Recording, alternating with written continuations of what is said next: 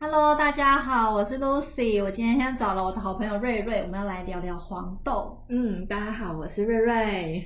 黄豆实在是一个嗯，台湾人非常非常喜欢吃的食物，但是它又有很多健康的问题在里面。，对，没错，这个部分的话，我觉得最最好聊就是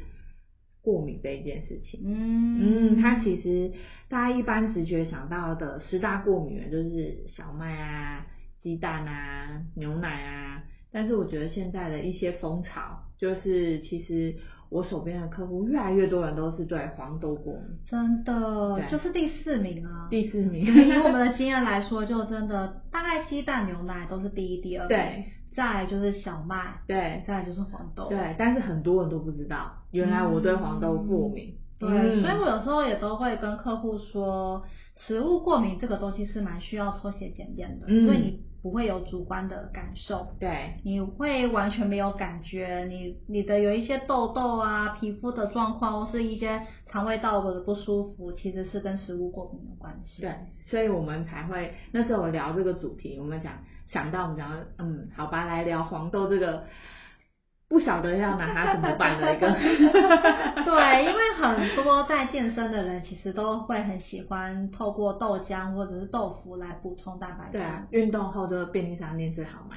对，那大家就是说哦，因为牛奶又有糖分比较高的问题，脂肪也高，对，对，所以大家就开始喝牛奶。因为蛋豆浆大家都觉得它脂肪量含量又低，，对，嗯所以是一个比较好的选择。但殊不知，如果你对黄豆有一些食物过敏的话， 嗯其实它在增肌的效果就会没有那么好。对，所以说这边就可以提醒大家，如果你运动的增肌效果，或者是你已经喝这么多豆浆，效果不好，搞不好并不是你吃不够，是你身体根本就不适合吃它。没错，嗯因为我们遇到太多就是喝乳清蛋白啊，加上嗯豆浆，那它其实如果对牛奶跟黄豆都同时过敏的话，嗯，它的肠胃道基本上根本没办法消化吸收这一些对蛋白质啦，对是非常可惜的。对，而且也有很多人哦，这边也特别，很多人也不知道他们其实是对乳清蛋白，它跟牛奶是牛奶过敏的人，乳清蛋白也会过敏。嗯，对，很多人不知道这件事 情。对，我还有听过有客人说，他的健身教练跟他说，乳嗯清蛋白跟牛奶过敏是不一样的事情。对，没错。因为这的确就是牛奶的过敏种类很多种啊，对甚至是大家比较常听到的那个乳糖不耐症，它是属于一种食物不耐。对，对，那乳糖不耐症就会真的跟牛奶过敏是不一样的事情。是的，对 所以我们现在就来聊黄豆。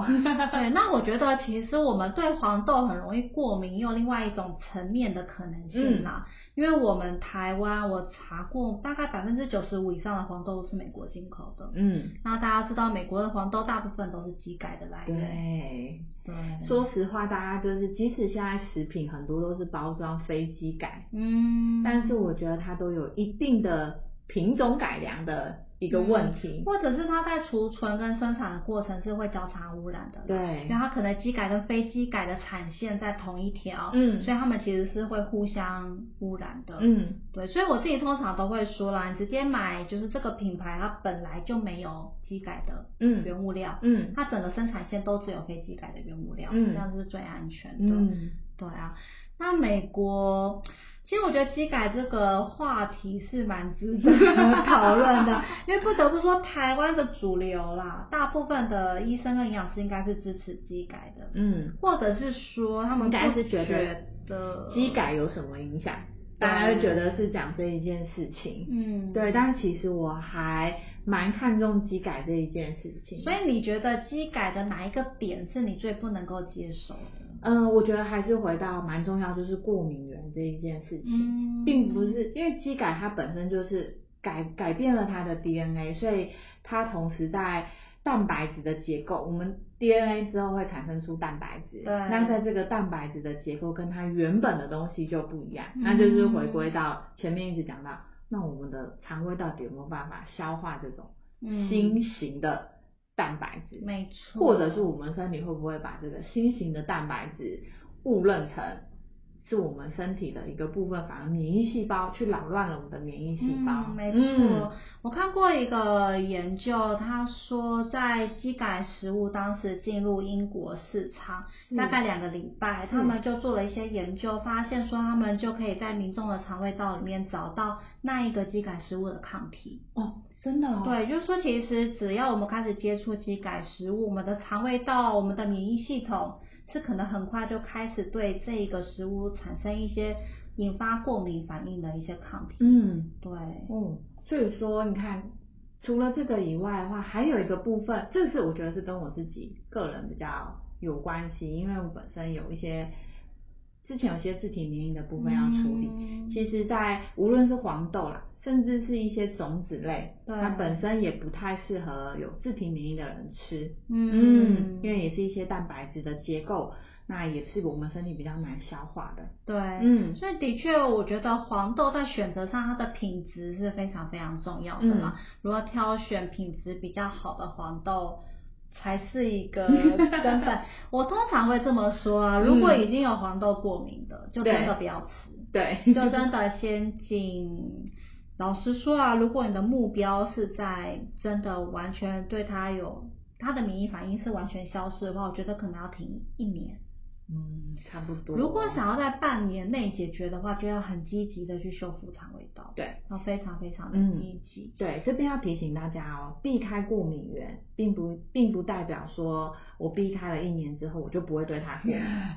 对，你前面还是要做好肠道修复这一件对事情。对，这真的很重要。我们看了很多的案例，都是避了很久，那嗯，后来再吃回来还是一样过敏。对，对，所以我自己通常会建议，就是如果你还没有对黄豆过敏，嗯，就先选择品质比较好的黄对豆，因为对黄豆过敏的风险性实在是太高太高了。那所以如果你一定要吃的话，就直接选台湾黄豆、嗯非基改，嗯然后最好是那个品牌本身只生产非基改黄豆的嗯。产品的话是最安全的。嗯那还有另外一个，我这个是我自己的想法啊，因为我觉得嗯当初基改，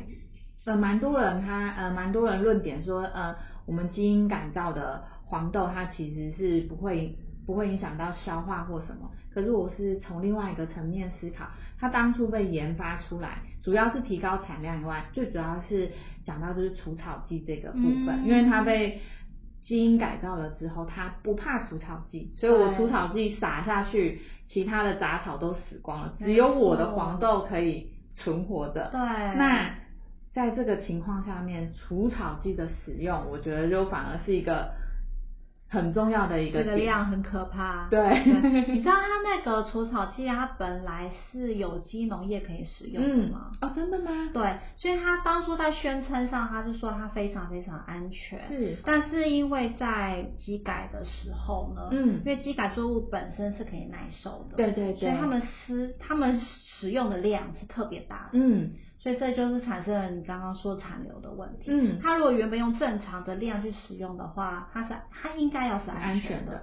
但是它哦用了很大很大的量，这个事情也会发生在这个农药上面，嗯因为它原本也是用了有机农业使用的农药，嗯那它的原理是让虫的肠胃道会溶解，所以对这些虫就死掉了。对，但因为它在机改作物上面，它使用的量量太大了，嗯，它残留到最后，最后变成去溶解我们人类的肠道。没错，肠道所以里我面我其中一个很在意的点就是，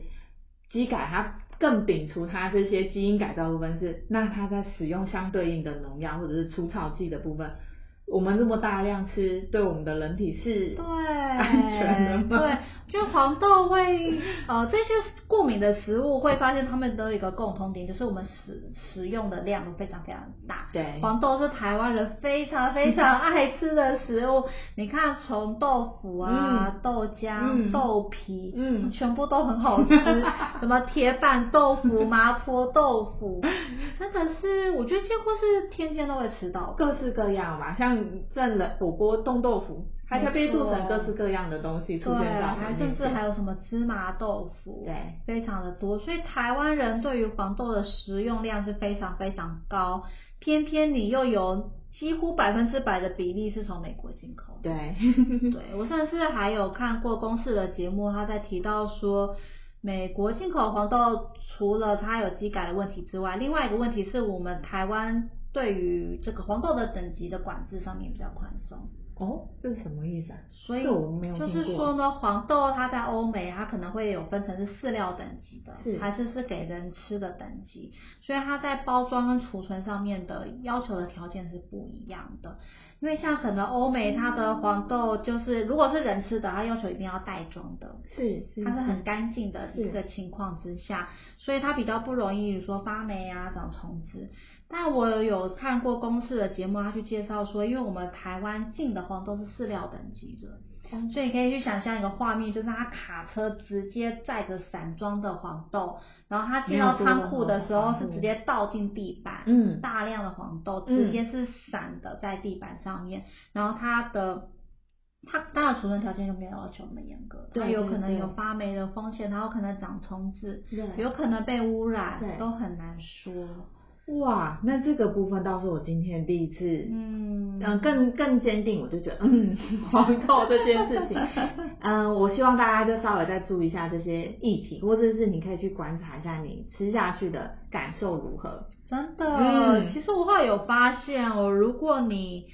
是挑等级比较好的黄豆，它做出来的产品也会比较好吃，嗯，是真的。像我以前都是吃那种便宜的大豆皮嘛，嗯都吃习惯，就觉得很好吃啊，很香啊什么的。可到后来我发现，我都买比较好等级的豆皮，嗯你同样是炸的，嗯，但是就真的香味跟口感口感就比较不跟一样满足感是完全不一样的。对，要吃回去那一些外面火锅店的便宜的炸豆 皮，这个完完完全全不一样嗯不一，样。对，这还有一些制成啊。不过我个人推荐就是，呃，我不晓得这部分我不晓得法规有没有，但就我认知，我现在慢慢改吃黑豆做的东西，哦，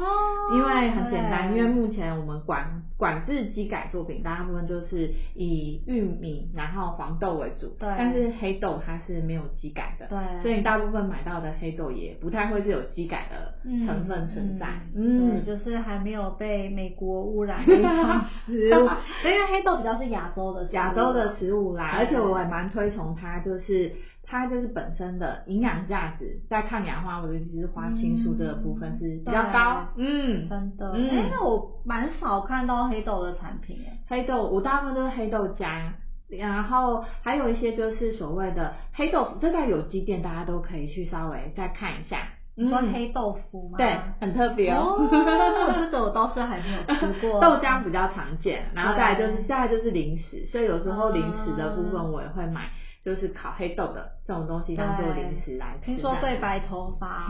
很好， 这部分养的黑头话发，我觉得是没有啦，但是对于就是避免自己吃太多有的没的是还蛮帮哦就是助，因为很有嚼一劲个，对一个健康健康的食零品，食，对，然后它纤。维也很很多，所以适合慢慢嚼这件事情。但是嗯你前面有提到，就是有时我们如果遇到有自体免疫这个情况，嗯，就其实豆类，不管是黑豆啊、黄豆啊，它对于我们的免疫系统来说都是比较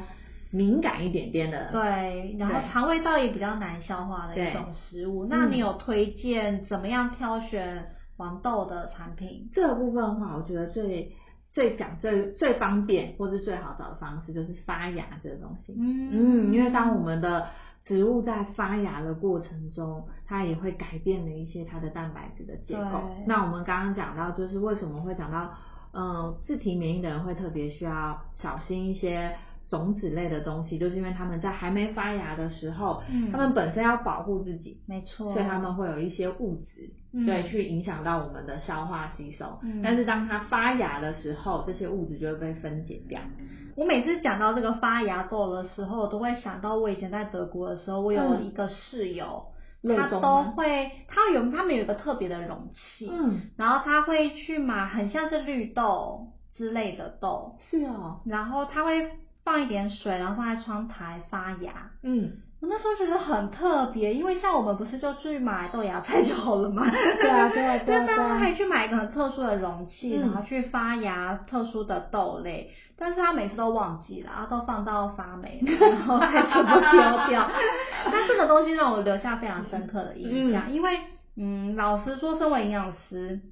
以前是蛮排斥生机饮食的一些东西，嗯嗯因为据我所知，这些发芽的观念在生机饮食里面已经发展很久很久对了。对对对，但以前都都觉得就不能够好好的吃吗？为什么一定要吃这些奇怪的东西？。对，但是后来接触自体免疫疾病之后，才发现啊，原来其实，在我们人类一些比较古早的生活里面，我们过去是有这样子让豆类先发芽再食用的习惯的。。是，所以其实我们只是现代人遗忘了，对我们现在选择一些比较快速、简单，或者是看起来漂亮，甚至的是食物。便宜的食物啦。没错，真的，我们就觉得这样比较方便了，，对，比较经济实惠，而且真的是发芽的黄豆制品也比较多，起码发芽豆浆也在生技店都还蛮好买的。对，现在反而发现，就自体名义的观点来说，原来生煎饮食呢有一些选择是还不错的，嗯对而且如果你自己没有时间去吹芽，可以直接买现成的嗯现成 的，然后对或是所谓的